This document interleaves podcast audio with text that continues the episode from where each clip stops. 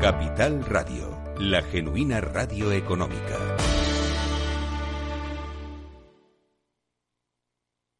El Estado Ciudad, con Ramiro Aurín y Diego Jalón en Capital Radio. Programa patrocinado por Suez Advanced Solutions, líder en soluciones integrales en gestión del agua y la energía.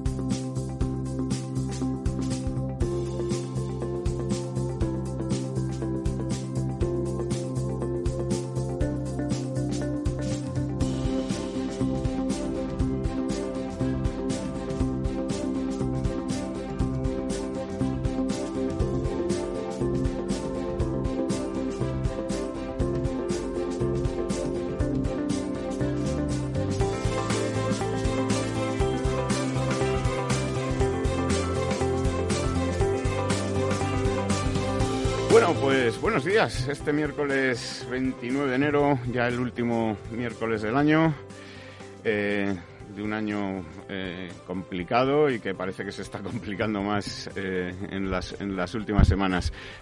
buenos días, Lorenzo buenos días. Además, un 29 de diciembre verdadero, porque el de ayer podía ser un poco broma, pero el de hoy. El de hoy es de verdad, efectivamente.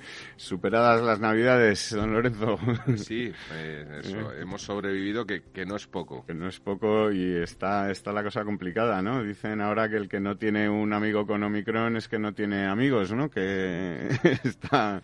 Así es, es una. Ahora sí que es una auténtica epidemia, ¿no? Epidemia.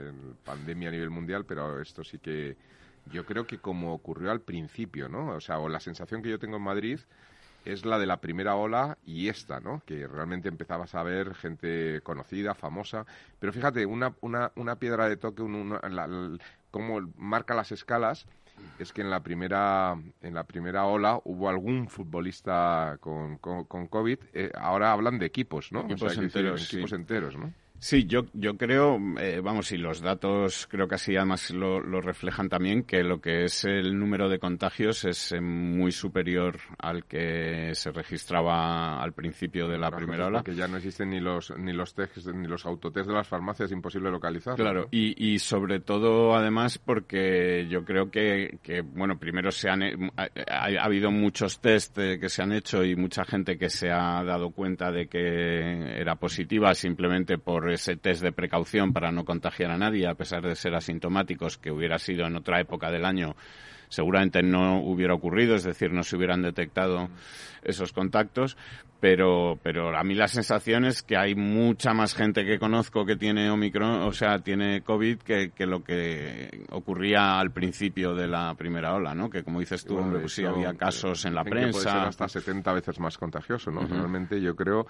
y yo, yo la verdad es que eh, esto ya lo he comentado alguna vez, ¿no? Yo creo que estamos en el fin de la pandemia porque nos, como lo vamos a coger todos, ¿no? Pues eh, vamos a inmunizarnos con la inmunidad de rebaño de verdad, ¿no?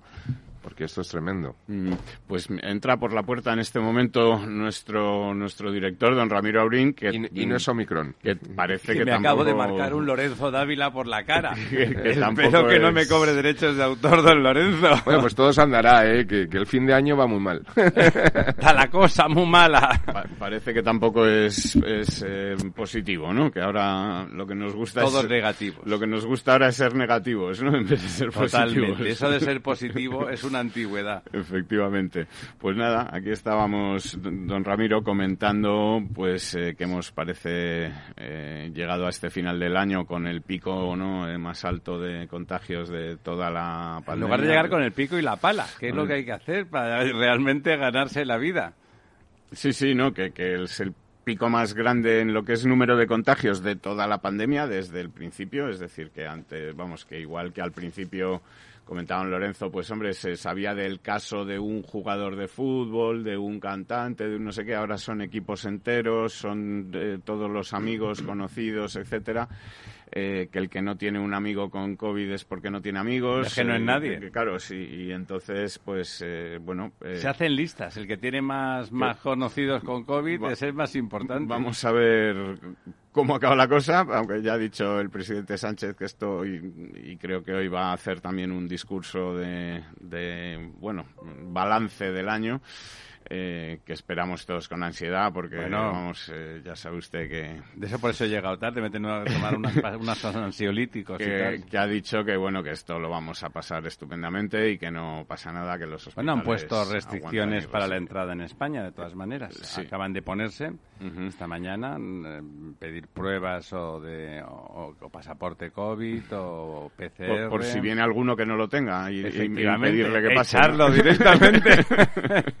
Bueno, en Sudáfrica ha ya- prácticamente desaparecido el COVID en cuestión de una semana. ¿eh? Sí, parecía esos Después de picos de haberlo bolsa. cogido espectacularmente, yo ¿Sabes? creo que lo ha cogido todo el mundo y ¡zum! Eso es, esos bajó. picos de bolsa que cuando ya uno dice voy a entrar, voy a entrar, entonces pum, se cae y en dos días ha desaparecido. Sí, y además eh, con, con pocas hombres es verdad que la población de Sudáfrica es mucho más joven que la europea y que la española y, y tal. está menos vacunada. Eh, está absolutamente nadie vacunado, o sea, el- ahí los niveles de vacunación son del 3, del 4%, pero... Lo que están es infectados, que- decir, que- están que las- auto, autoinmunizados. Sí, pero que las hospitalizaciones y tal han sido mucho más bajas que en otros... Pero han pasado del veintitantos por ciento de los afectados por Ujú, COVID ujú. al 1,7 por ciento.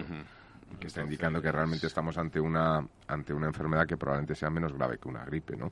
Ojo, eh, a quien le toque le ha tocado, ¿no? Es decir, que, que hay casos graves y hay casos que llegan a la UCI, pero bueno, yo creo que... Don Lorenzo, ya saben ustedes, lo digo para el oyente que no esté informado, no es negacionista, pero es perfilista, o sea que se pone de perfil delante de esas cosas. Como él lo pasó, se puede tirar el pingüis, que diría el castizo, de que no hace falta que se vacune porque ha pasado el COVID. Pero amigo de la vacuna, amigo, amigo, amigo, no era, ¿eh, don Lorenzo? Bueno, mientras tenga anticuerpos de manera natural, ¿no? Exactamente, es usted medio negro por lo que veo. Perdón, Eh, africano. Medio africano, sí.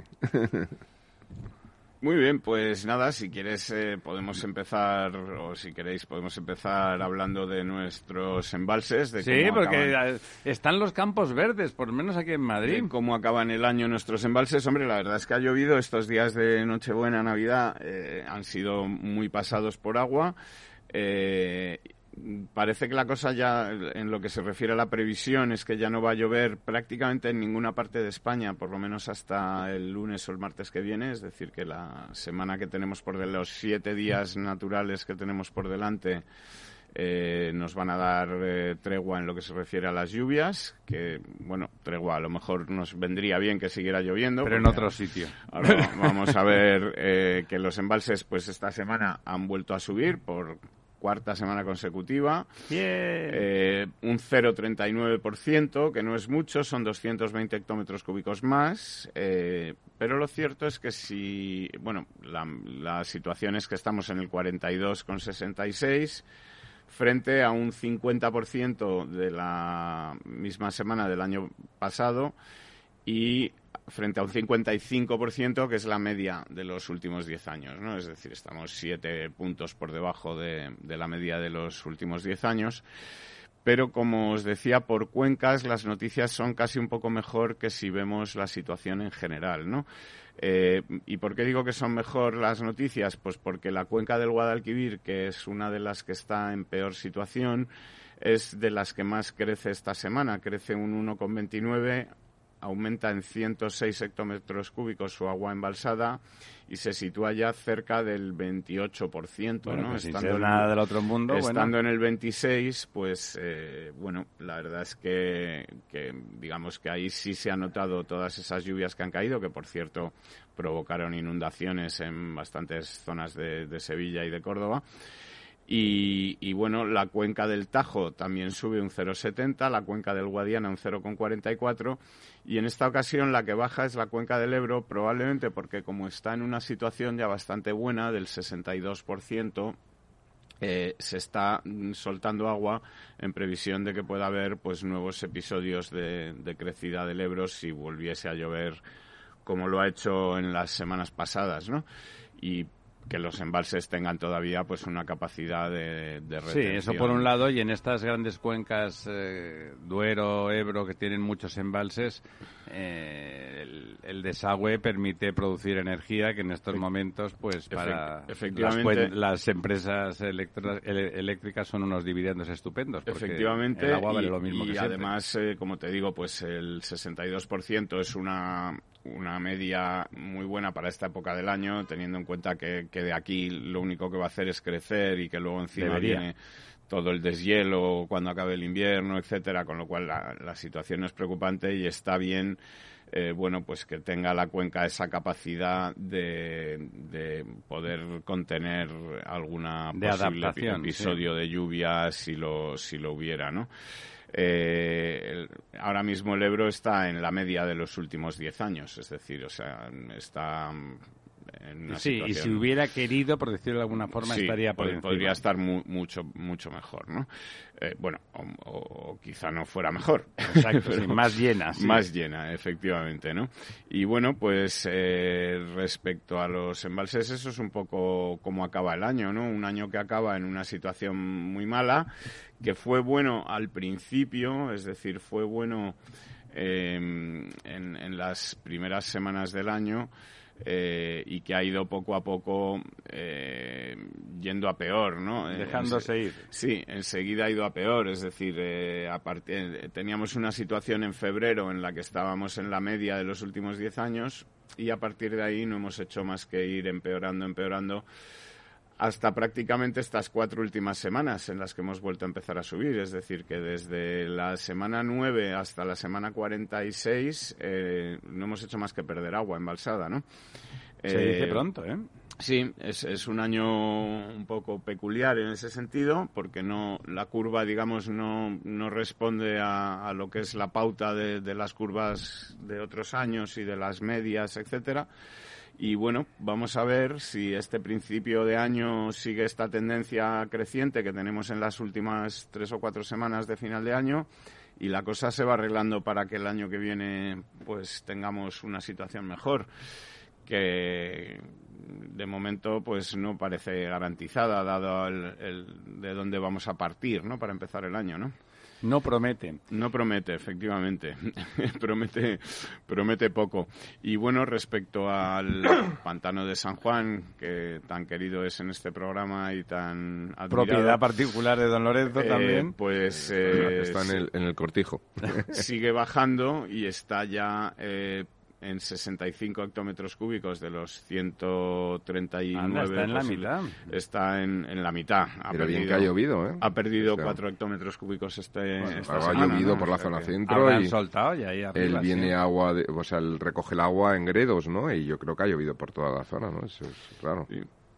Hablando, si le da a usted por acabados los pantanos, Sí, yo la cuenca del Segura, que siempre que siempre el farolillo rojo, como este año no es. Efectivamente, por, por cuencas, eh, vamos a ver, la cuenca del Segura eh, es de, las que, digamos, no ha estado mal este año por, por comparación, ¿no? Porque digamos que comparando con, ella misma, ¿eh? Con la situación del Guadiana y del Guadalquivir, pues la cuenca del Segura está en un 33% y esto eh, hace que se sitúe pues prácticamente en, en la media de los últimos 10 años, ¿no? la media... Fíjense ustedes la cuenca del Segura. La media, todo el rato decimos que todos están muy por debajo de la media. La media sería el 36 y estamos en el 33, o sea que no está tan lejos de la media, está un poquito por debajo.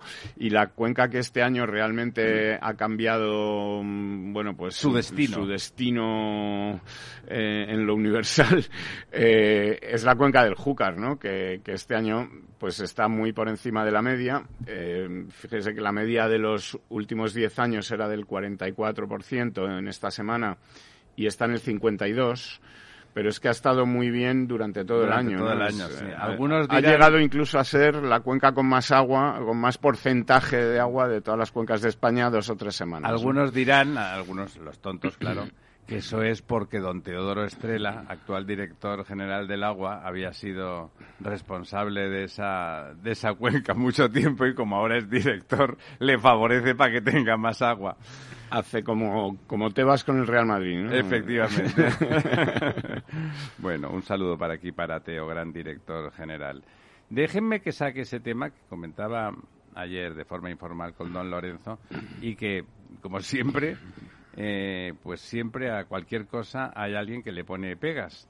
El señor Almeida, el alcalde de Madrid, bueno, en general es difícil sacarle muchos peros porque es una persona contenida, competente y que llega a acuerdos con casi todo el mundo, incluso de forma improbable, pues llega a acuerdos y acaba de proponer que soterrar la M30 Norte y que se habla que eso va a costar más de 3.000 millones. Eh, don Lorenzo, usted que se conoce esas cosas de Madrid mejor que nadie, ¿le parece un buen proyecto? ¿Qué beneficios tendría Madrid con ese proyecto de soterramiento? Bueno, a mí sí, a mí me parece un gran proyecto. Eh, además, porque hay que vincularlo mucho con el nuevo desarrollo de Madrid Norte, ¿no? En, lo que es el desarrollo de Madrid Norte, eh, pensemos que también. Chamartín y toda esa zona. Sí, pero estoy pensando más en la zona de La Paz, en la zona del final de Castellana, digamos, que se va a pseudo-soterrar también y van a crear como unos parques de conexión. Claro, esa conexión luego vincularía a lo que es, bueno, esa avenida de la Ilustración, que además está embaguada y que ya hay una parte que está semienterrada, es decir, que está digamos que eh, hundida, aunque no queda totalmente enterrada. no haría falta casi ni hacer túnel, sino solo ponerle lo que es la cubierta, ¿no? Con lo cual el abaratamiento es grande, ¿no? Uniría dos zonas que, aunque es verdad, y, un poco por sacar el tema de Valladolid, que es mucho más sangrante, porque el tren en Valladolid lo que hace es que divide sociológicamente la ciudad. es verdad que en la Avenida de la Ilustración eso no se produce, pues porque son barrios que se desarrollan básicamente al mismo tiempo, uno y otro lado, y, digamos que, que, bueno, tienen un estatus... perfil eh, socioeconómico similar. muy parecido. Y en, esa zona también la, M30, digamos, está parada por semáforos. Luego, esto, esto es lo que iba a decir que es muy importante. Y, lo digo porque cuando yo era niño, y también se acordará don Diego, en la zona del Madrid-Río, la M30 tenía semáforos. El problema de... y estaba mucho más conectado. esto que parece una tontería, obviamente, eh, para era un problema para el tráfico en la autopista que te pongan un semáforo, no tiene ningún sentido, pero la conexión entre los dos extremos del río era muy superior a simplemente los, lo, que son los, los puentes históricos del puente Segovia, el puente Toledo, etcétera, pues porque había una, una, conexión, digamos que había una filtración de había una trama urbana real. Sí, y una trama un poco que estaba en el esquema del hombre, pese a la, a la, a la agresión del coche pero estaba un poco al mismo nivel, ¿no? Estaba en el nivel del hombre, no tenía ni que subir a, que también estos, estos pasos a niveles que parece que subes por ahí y tal también suponen una ruptura, estaba al mismo nivel, estaba en, tu visual, que esto es muy importante, ¿no? Y esto ocurre en la Avenida de Ilustración, que tienes cada cierto tiempo, es una dificultad para el M30, es decir, no tiene sentido que un M30, pese a que esa es una zona urbana y ahora se llame calle 30, lo que queramos, pues tenga semáforos. Por lo tanto, la única solución es el soterramiento. Eso, Parte está soterrada. eso que estaba explicando usted de la Avenida de la Ilustración fue una, una decisión que, que contribuyó a tomar y que influyó mucho mi, mi amigo y mentor, don José Antonio Fernández Ordóñez, y que generó una gran polémica en, en Pero que probablemente en su momento estuvo muy bien tomada. No, pero el eh, tráfico generó una gran polémica. Él decía que esa era una zona muy vivida por los madrileños de allí y que empezar a hacer allí autopistas, no se planteaba el soterramiento, entonces se planteaba una, un, paso de vía rápida con, con, soluciones elevadas y que eso era carreterizar la ciudad y que eso era malo, entonces fue por eso puso eh, todos los bueno pues los semáforos, y, déjame déjame comentarlo el principio porque es importante y además que se puede conseguir con el soterramiento. No no he visto el proyecto, ¿no? Pero es la información que ha salido en prensa. Pero uno de los puntos más problemáticos de la M30 es el que va precisamente en lo que es la conexión entre, bueno, lo que sería el nacimiento de la carretera de Colmenar con lo que es la Avenida de Ilustración. El, final de Castellana. El punto que rodea La Paz. Teniendo en cuenta además que hay un proyecto ya aprobado para la remodelación de La Paz por parte de la Comunidad de Madrid, etcétera, de un gran hospital que prácticamente más grande todavía, todavía más grande que va a abarcar, pensemos que enfrente hay otro hospital, que es el Piramidón, el Ramón y Cajal, que se puede conectar, es decir, hacer una gran ciudad eh, sanitaria claro, el, el, poder soterrar eso te permite una libertad. Bueno, habrá que ver cómo van por ahí temas de, comunicaciones, servicios, servicios y demás. Pero bueno, al final eso es una cuestión de cota, ¿no? Bajas de cota y lo salvas, ¿no? Eh, permite unas soluciones que, que facilitarían muchísimo el tráfico y además en superficie pues permitirían hacer un, algo equivalente o similar a lo que ha sido Madrid-Río. Es verdad que ahí no hay río, no es lo mismo, pero sí se puede hacer un gran parque en la zona norte de la ciudad que sinceramente pues a día de hoy falta ese gran parque, ¿no? Otra cosa es que también con lo de Chamartín, que también va a un parque, pues bueno, pero habría una continuidad, la posibilidad de hacer comunicaciones en bici, es decir, se están cerrando un poco el, círculo dentro de la ciudad. Sí, eh, humanizar un poquito. Sí, eh, a mí me parece, pero y, y, además esto es importante porque no es una cuestión de signo político, por desgracia lo han politizado, pero el primero que empezó haciendo una intervención de este tipo en la España moderna fue Tierno Galván con el Pasillo Verde, que además lo bautizó así, ¿no?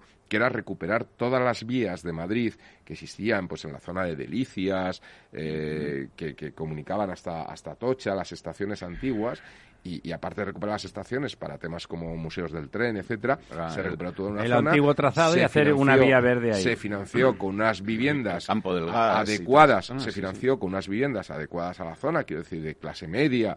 No, no, esto no estamos hablando aquí de la especulación de casas para ricos ni nada por el estilo, ¿no? Sino casas, pues, muy convencionales, accesibles, y ha sido un barrio muy popular y ha mantenido ese carácter y tuvo la, la, capacidad de que siguiera manteniendo ese carácter. Yo creo que eso se puede conseguir también en la zona del barrio de la Ilustración, que también es un barrio con mucho carácter y, ha sido históricamente un atractor importante. Pensemos que el primer gran centro comercial que se hace en Madrid eh, como centro comercial fue la Vaguada, ¿no? De César Manrique, ¿no? Que, que ya yo creo que es el, pionero, ¿no? Que está precisamente en ese punto de, de la vaguada. Y, de, y esa otra crítica, que porque cuando, cuando uno dice cosas, y algunos lo han dicho, positivas, como las que está usted diciendo, el cenizo sale y dice, pero se puede invertir esos tres o cuatro mil millones mejor en otros sitios en Madrid.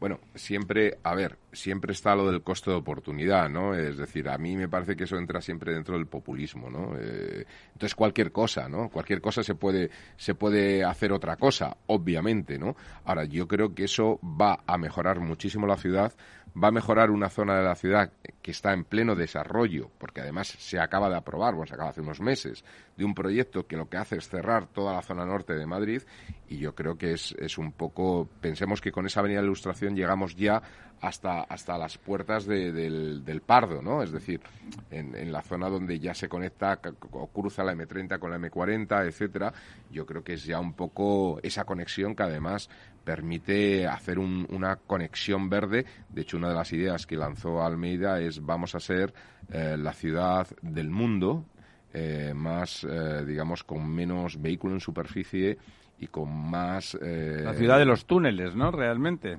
Bueno, yo fíjate, yo recuerdo, yo no, he estado en Canadá, pero sí recuerdo que mi padre hace muchísimos años viajó por motivos de, de, negocio y nos contaba ilusionado, y yo lo recuerdo como de niño pequeño de escucharle, ¿no?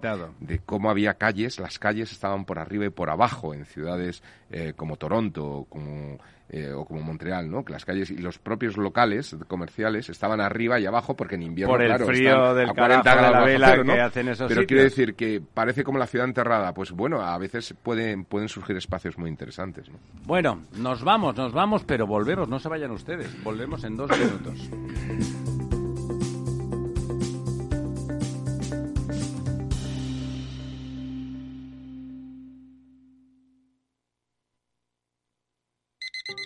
Días. Hoy es 23 de diciembre, Día del Pequeño Comercio. Si tienes que hacer un regalo, aprovecha.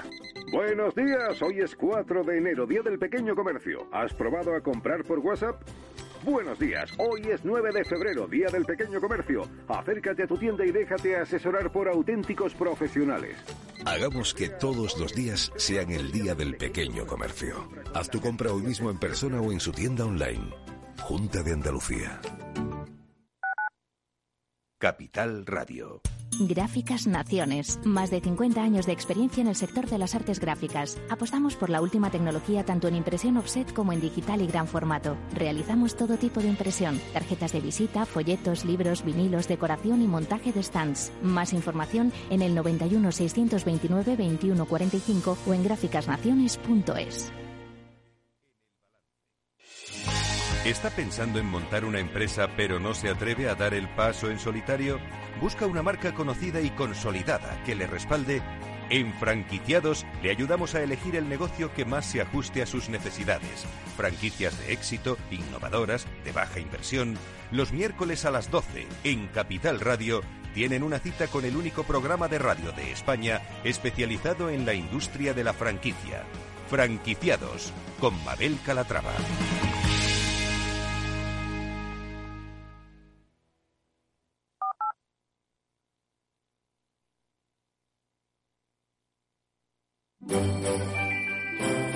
Capital Radio os desea feliz Navidad.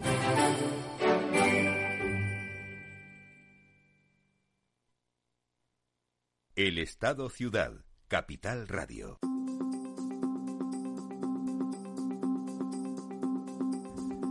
Ya estamos de vuelta y como siempre, el otro castizo de la mesa tenía algunas cosas de decir al hilo de eso de si se podía invertir mejor o peor ese dinero. Sí, no, a ver, que, la cuestión, yo me imagino que, que, todo esto se hará también como se hace o como se están haciendo los grandes desarrollos urbanísticos en Madrid, con dinero público y dinero privado. El programa pasado comentábamos además que, por ejemplo, en el, en el proyecto Madrid Norte, eh, por mil millones que iban a meter los, las administraciones públicas en su conjunto, entre Comunidad de Madrid, Ayuntamiento y, y, y Estado, en este caso? Estado por, por el tema de, la, de los terrenos de Renfe, etcétera, eh, la recaudación estimada en impuestos era de 4.000 millones de lo que se iba a conseguir. Es decir, que metiendo... Una rentabilidad que claro, para un que privado me, que, sería que, metiendo mil, eh, de cada euro que meten, tres que se llevan, ¿no? O sea, que dinero, mm, pues oye, no sé si mejor invertido, no. Pero mal invertido no, no está, ¿no? Y aparte, eh, comentar que no es el único desarrollo que tiene Madrid en, en, En marcha. en marcha, eh, es decir, que proyectados están ya pues también la Solana de Valdebebas, está también el, todos los desarrollos en el este, pues con, con, la nueva centralidad del este, con Valdecarros, con los Aijones, eh, el Abroñigal, eh, que en su conjunto van a, a producir, a, que se construyan unas 156.000 viviendas nuevas en, o sea, medio en, millón de en, personas. en la ciudad de Madrid, que es, sí, aproximadamente unos 400, 500.000 eh, nuevos habitantes o nuevas eh, personas que podrán habitar en estas en estas 150 ¿Me, me permites un pequeño matiz? Sí, Estoy sí. ahora con la calculadora. 156.000 viviendas. Eh, bueno, tendría que multiplicar todavía más. 156.000 viviendas. Vamos a poner una media de 100 metros cuadrados cada vivienda. Por 100 metros cuadrados.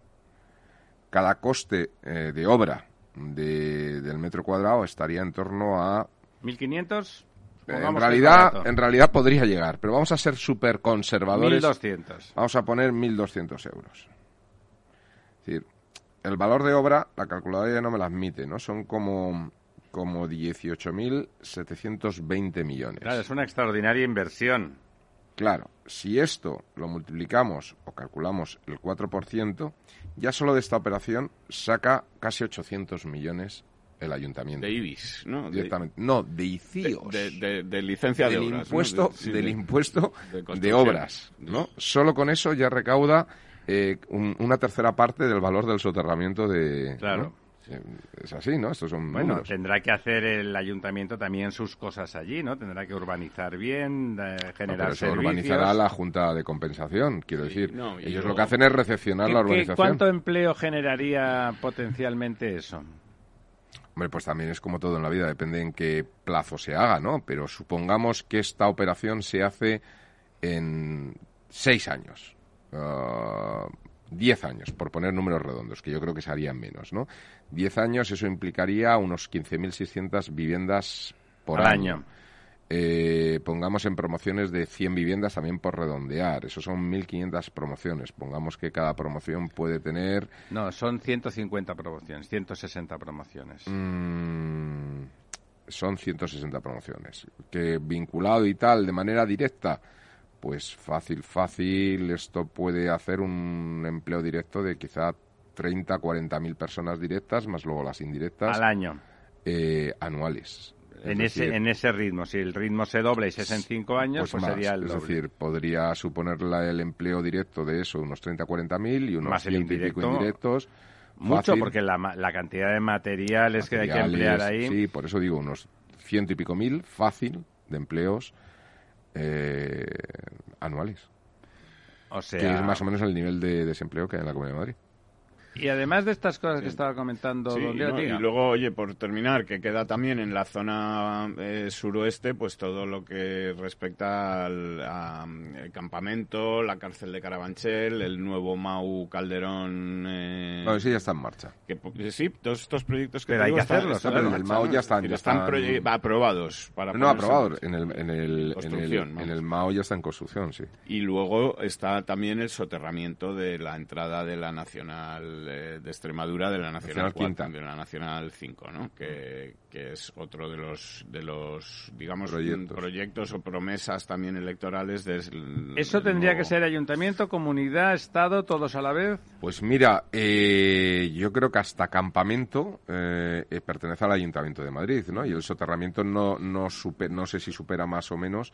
Eh, yo entiendo que el Ayuntamiento y quizá la Comunidad de Madrid, ¿no? ¿no? No el Estado. Lo que al Estado sí le afectaría en esa vía es la gran operación que en su día se movió con el gobierno de José Luis Rodríguez Zapatero, que fue la operación Campamento, ¿no? Que son todos los cuarteles que hay ahí abandonados, salvo ah, alguno Que, que, ya queda están abandonados, que son darle un suelo- uso, ¿no? Claro, son suelo del Ministerio de Defensa, pues hacer una recalificación eh, de todo ese suelo y hacerlo Claro. urbanizable y, y montar algún... Tendría el señor Sánchez y su gobierno que y ponerse de acuerdo con... ese, ¿no? ese soterramiento del Paseo Extremadura, vamos, del, de la 5, eh, sí que también cerraría una herida, ¿no? Porque ahí sí que hay un... Una herida brutal. Una separación muy grande. de- de- de- hay En no hay zonas muy habitadas. prácticamente. Y está muy habitado. Y es- sí, y, y es muy difícil atravesar el Paseo Extremadura. O sea, que es una, una zona eh, donde no hay pues esos semáforos, no hay esas... eh, No hay permeabilidad de no ningún per- tipo. Exactamente. O ¿no? sea, se rompe el tejido Eh, urbano ahí, ¿no? efectivamente.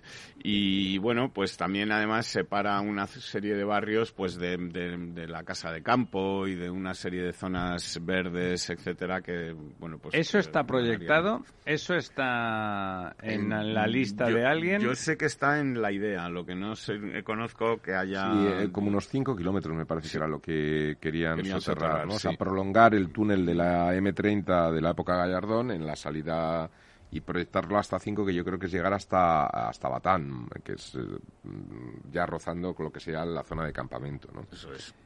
¿Alguna otra cosa que echaría usted en falta, don Lorenzo? Ya que decimos, bueno, ¿en qué se podría emplear? Don Diego nos ha dicho un montón de cosas que se están haciendo, importantes y buenas.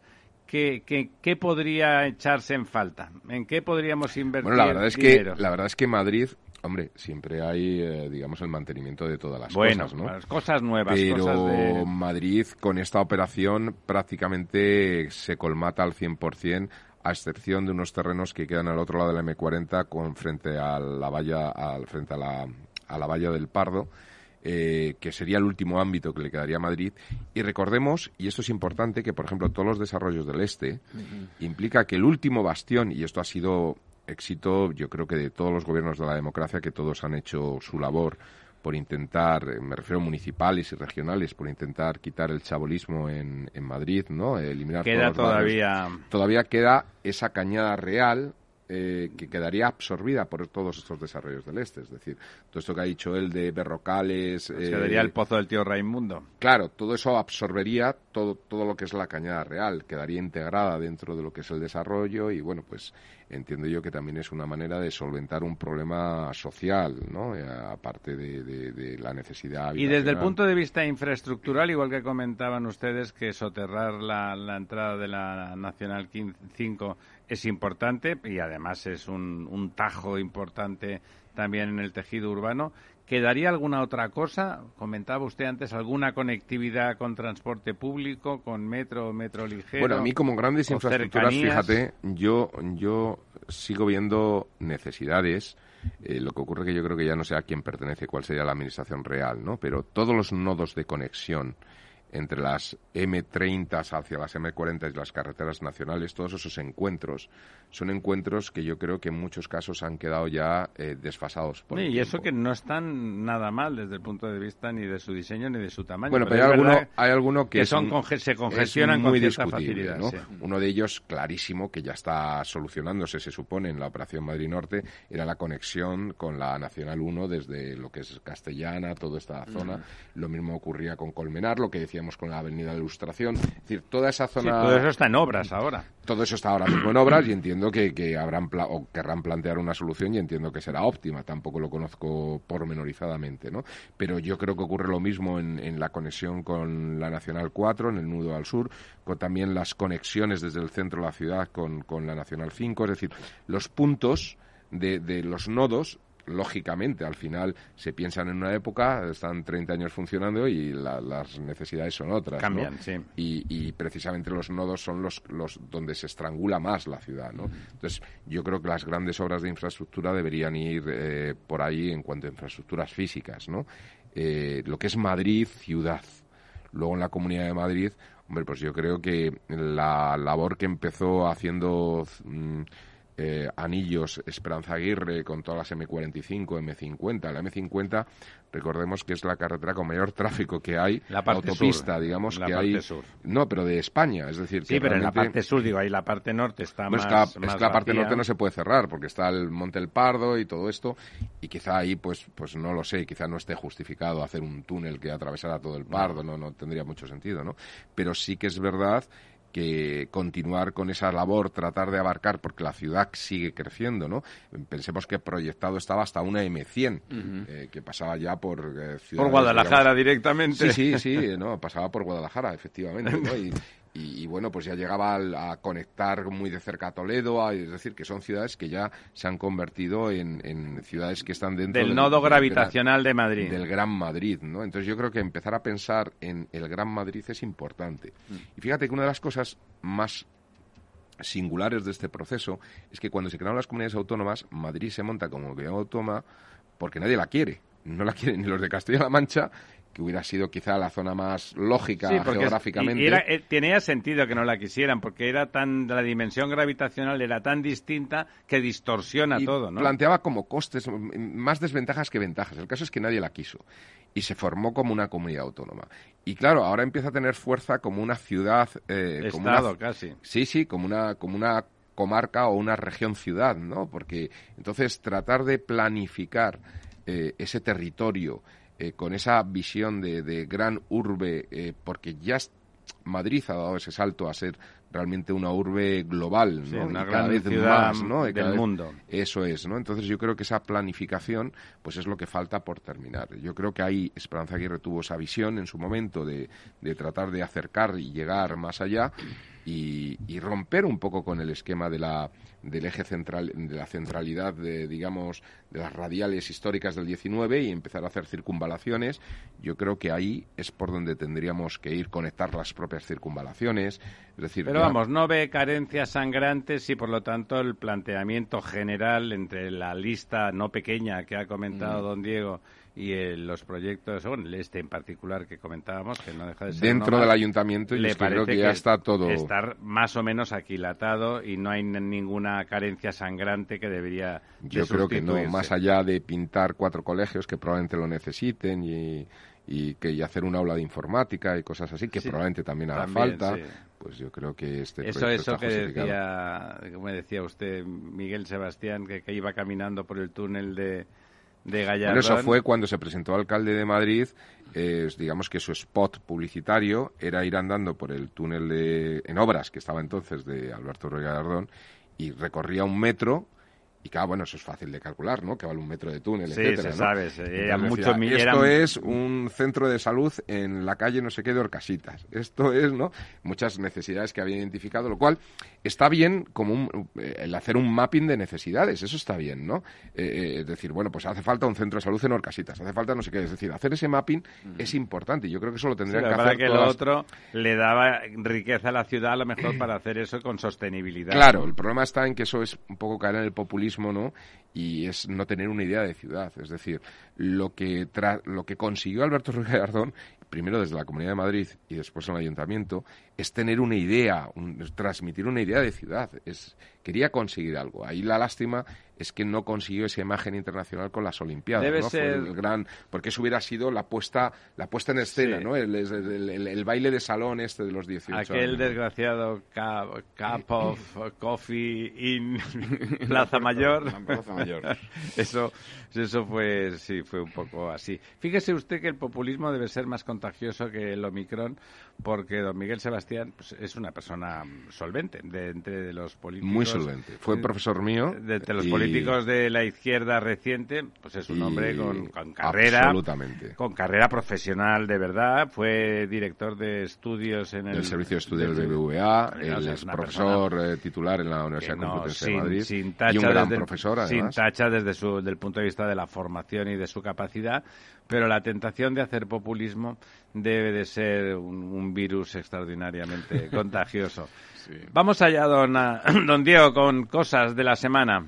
Bueno, eh, la semana... O si quiere del año, porque estamos sí, acabando. Por eso te iba a decir que la semana ha dejado cosas que son, bueno, pues oye, eh, Pedro Sánchez que ha vuelto a decir que, que se va a cumplir su promesa de que la luz... Qué mentiroso, ¿no? Pero bueno, ya es una cosa que, en fin... Pero ¿cómo puede que decir no- que el precio que está, que es brutal, simplemente da igual, si ni tan siquiera es culpa tuya senso estricto, o sea, de esas cosas Bueno, ha bajado significativamente, ¿no? En los últimos días. los últimos días, pero ha subido otros días, ha bajado los otros días. No, la verdad es que, en fin, no... Eh, En cuanto se ha, hoy, se ha comentado... Estaba ayer en 180 y tantos, ¿no? Desde Sí, 300 que vamos, llegó. que, eh, es igual, es decir, eh, quiero decir, eh, él lo que se hace trampas al solitario diciendo, bueno, los que tienen un contrato fijo, a los que no se les ha movido, hacen la media, ¿sabes? a los que no se les ha movido el precio, pues... eh, Eso suman cero a la pues media, entonces, ¿no? Claro, no, no, a a ellos no les ha subido, ¿no? Claro, claro. Entonces- Tú también te has dado cuenta, ¿no? Claro, y, y como les he bajado el IVA, pues en realidad les ha bajado, ¿no? Que es cierto, pero eh, es decir, lo que es el Pero precio... el problema es el otro, claro. Claro, lo que es el precio de la, de la eh, regulado por el, el precio en el que él es el que, digamos, Maneja. influye o tal, pues se ha subido de una forma disparatada, ¿no? Es decir, que, que ahí están todas las asociaciones de usuarios. Pero por eso las le digo, O- el que está pagando, Opus, el que está pagando el regulado estará poniendo ojos o- como platos, ¿no? Diciendo que qué es esto. Eh, otra noticia pues de esta semana que me ha hecho cierta gracia es eh, que, que, eh, la subida del gas del 15% eh, la ha colado de tapadillo el gobierno el día 25 de diciembre, Navidad, en el BOE, para que, bueno, pues si usted no estaba pendiente de su familia o estaba aislado, pues igual estaba leyendo el BOE. Sí, es no- una cosa que yo hago todos los viernes. y sobre todo los, los días 25 ¿no? de, de- de diciembre. Es decir, que bueno, que aprovechan ahí un poco con esta afán que tienen por porque las cosas no parezcan, aunque luego, hombre, Sean, cuando le llega a usted a la factura lo va a notar. No pasando que- nada, seres. Pero que en los medios pues no salga porque los eh, periodistas el día 25 pues eh, como bastantes seres humanos están igual pendientes de otras cosas que de ver lo que lo que sale en el BOE, ¿no? Y luego eh, publicaban varios medios también estos días como pese a que el petróleo está bajando de forma bastante notable, eh, también en parte por, por este repunte del COVID en el mundo entero, que también ha hecho que Claro, claro, se cierto ha parado modo, un poco la actividad. baje la actividad, etcétera, eh, pues eh, el precio de la gasolina y, de lo- y del gasoil en las gasolineras sigue subiendo, ¿no? Y esto es porque, digamos, los operadores petrolíferos Han comprado a futuros, que claro. no están repercutiendo mayores costes eh, de, de todo lo que no tiene que ver con el precio del petróleo, es decir, el coste del transporte, del refino, de la distribución, etcétera, para ellos ha aumentado y entonces están subiendo los precios, ¿no? Eso quiere decir que, por ejemplo, el margen bruto de la gasolina 95 ha subido en un mes 4,26 céntimos de euro por litro y el gasóleo pues se ha encarecido en 3,68 céntimos por litro, ¿no? Es Bueno, decir, eso es un clásico del absurdo con relación a los productos petrolíferos, semana. ¿no? Eh, normalmente ya sabemos que en el tema de los Sube inmediatamente y gasolinas, baja muy cuando, lento, ¿no? Efectivamente, cuando hay una subida pues eh, que se anuncia en la OPEP, ya está puesta ahí en, el- está en la gasolinera y cuando lleva dos meses bajando, pues todavía no acaba de llegar eh, esa bajada, ¿no? Que, en fin, pues, sí, La hemos vivido durante 40 años. Eh, a, todo esto... Que déjeme que diga, esto no es culpa del gobierno. Bueno, el gobierno tiene unos impuestos en la gasolina que son casi pero, pero esa ese mantenimiento del precio de la materia prima trasladado o no a las gasolinas eso es el gobierno podría actuar bajando los impuestos puesto que eh, como el precio es más alto recauda más. Es decir que, no lo que le digo es que la traslación del precio sí, que es cosa de los operadores es cosa de los operadores pero bueno que el gobierno sepamos todos que tiene ahí un margen de que casi el 55% del precio de las gasolinas y los gasoil son impuestos. Son impuestos. Y que si el gasoil eh, o la gasolina está a 50 euros, eh, a 5 euros el litro, el gobierno recauda eh, 2,5, pero si está a 10 euros el litro, el gobierno recauda 5. O sea, que podría reducir a, la lo mejor podría reducir un poquito, dado que, en fin, eh, un detalle, ¿no? Un detalle. Por aquello de fin de año. Tampoco creo que vaya a ocurrir ni este año ni el que viene. No. O sea que por ese lado. Eh, no esperen ustedes. podemos estar tranquilos también, ¿no? Eh, entonces, bueno, no sé yo qué les ha llamado a ustedes la atención de este año, en fin, sobre las cosas de lo nuestro, ¿no? Hombre, las cosas de lo nuestro han estado marcadas por la, la, cuestión energética, ¿no? Sin duda, ¿no? Efectivamente. han estado marcadas por eso que ha dominado el panorama y ha anulado pues eh, casi cualquier cosa. Eh, importante la aprobación de Madrid Norte, pues es local, pero es como significativo, mientras que en mi tierra, en Barcelona, pues no se aprueba nada, se prohíben las licencias, como siempre nos ha recordado a lo largo del año don Lorenzo, pues no hay ni una, no, no se piden ya licencias porque las restricciones y cómo se piden en en, en Barcelona son tan complejas. No, porque obligan a vivienda social dentro de las promociones que hacen inviable la promoción. Y entonces está todo parado, ya estaba parado porque el nacionalismo genera incertidumbre. Pues ah, bueno, ahí que directamente que Cataluña tiene parálisis en ese sentido que Madrid continúa siendo un gran generador de proyectos que de alguna forma son ilusionantes, que la energía ha destrozado cualquier pronóstico, porque la verdad a uno le preguntan antes de que empiece si que vaya a subir yo, o tal. Yo metería, si me permites, otra noticia importante dentro de este esquema. No, dentro del esquema que comentabas, comentando lo de Barcelona, Madrid, etcétera. Eh, Málaga, por primera vez, eh, visa más proyectos que Barcelona, ¿no? Estamos hablando de arquitectura, ¿no? Sí, sí, o sea, viviendas, de viviendas, de viviendas, crecimiento de la ciudad, etcétera. Es decir, Málaga se convierte en un hub y se está convirtiendo en un hub tecnológico bueno, todo muy importante. Andalucía supera por primera vez en PIB a Cataluña. Eso son noticias. Eso es una gran noticia para los andaluces y una mala noticia para los catalanes. No tengo presente ninguna gran obra en Andalucía, en ese en ese boom de crecimiento y de emprendimiento económico que sin duda está viviendo la región más poblada de España y que, que decía Fraga Iribarne que era la más española de todas las regiones de España. Eh, no recuerdo, no tengo en la mente, no sé si ustedes, una obra como ah, de lo nuestro, como dice don Diego, que, sea así física, más significativa, verdad que tiene una buena conexión AVE, tiene mm, en general buenas autovías, pero bueno, quizá en infraestructuras no, no se está subrayando. Y quizá debería, lo hemos vivido este año eh, con la sequía que ha sufrido la cuenca del Guadalquivir, convirtiéndose en el farolillo rojo de las cuencas españolas, en que quizá debían de pensar en hacer algo que aunque no le caiga bien a EOPAS, eh, esa asociación que se dedica a decir que el agua hay que dejarla en su sitio, que cae del cielo y que es muy fácil, se saca un vaso y debería de ser gratis, pues a lo mejor habría que hacer algunas obras hidráulicas para que cuando llueve, como también nos ha comentado hoy don, don Diego, además de llenar los pantanos, si puede llenar más, mejor, y además no inunde, ¿no? Porque sigue habiendo. Eso también, señores, señoras, ustedes lo saben, se puede evitar. ¿eh? Hay obras hidráulicas de corrección, hay eh, encauzamientos, Correcciones urbanísticas, sin duda muchas veces están los pueblos y, las ciudades metidas en lugares que no deben. Pero bueno, como eso ya está así, pues habrá que hacer cosas. O sea, si lo que no se pueda arreglar aguas arriba o encauzando, pues habrá que liberar y tenerlo en cuenta. Pero, pero bueno, ahí, ahí seguramente eh, habría que hacer cosas. La, las confederaciones son, se están transformando desde esos entes del Estado que gestionaban la globalidad casi de la economía dependiente del agua en cada una de sus territorios, a cosas que están más implicadas con las comunidades autonómicas y que se han politizado. Y eso es muy malo, eso es realmente malo, la politización de las confederaciones que han sido tradicionalmente un gran órgano. ¿Y usted, don Diego, qué es lo que apuntaría? quizá decir que este igual iba a ser el, año en el que llegaban los fondos europeos y que se iban a hacer... Es como el porvenir que dice siempre don Diego, que nunca, eh, digo, don Lorenzo, que nunca llega.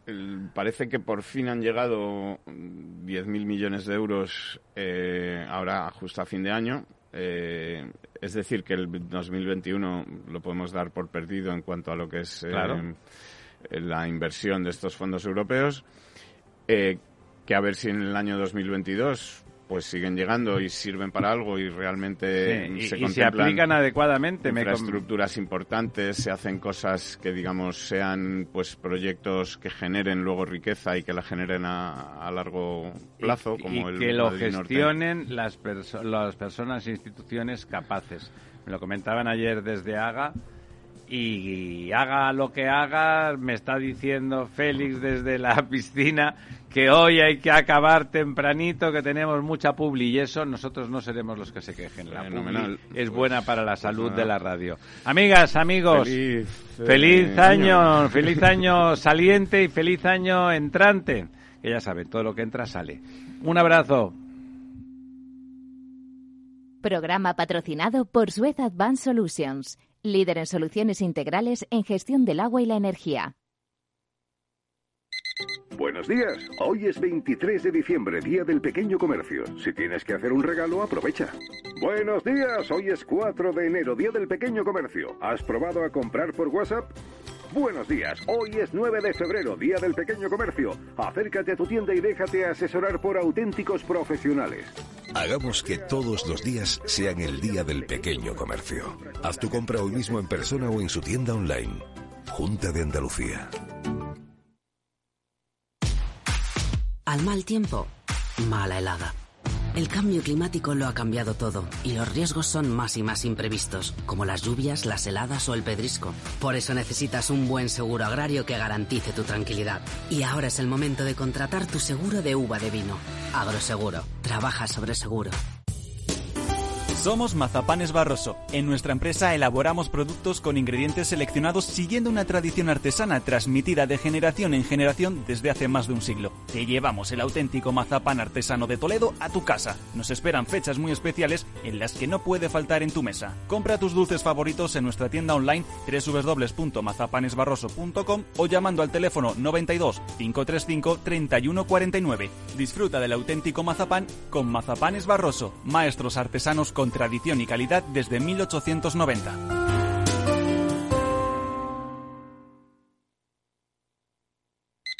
Buenos días. Hoy es 23 de diciembre, Día del Pequeño Comercio. Si tienes que hacer un regalo, aprovecha.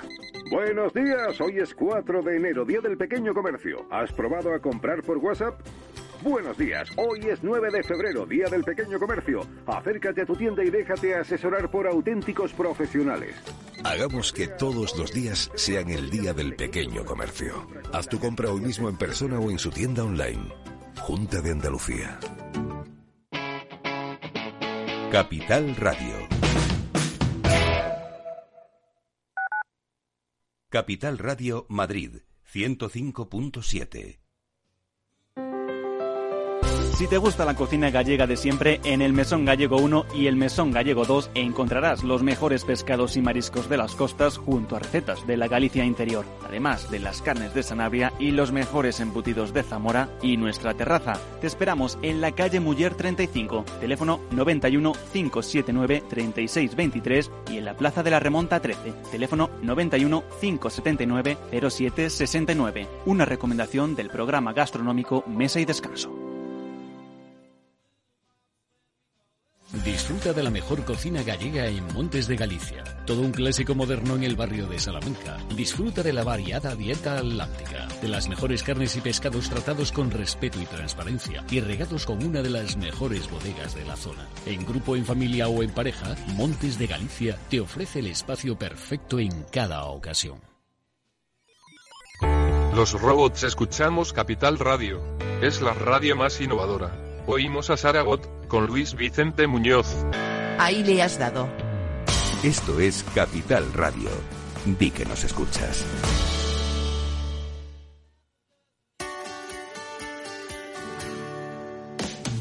Aquí, en Capital Radio, está el programa más divertido y de mayor influencia en el mundo del capital humano. Todos los viernes a la una de la tarde, únete a Humanos en la Oficina, presentado y dirigido por el speaker internacional Miguel Ángel Pérez Laguna. Un programa donde el talento es protagonista en un formato innovador e irresistible que ya se escucha en 13 países. No te lo pierdas.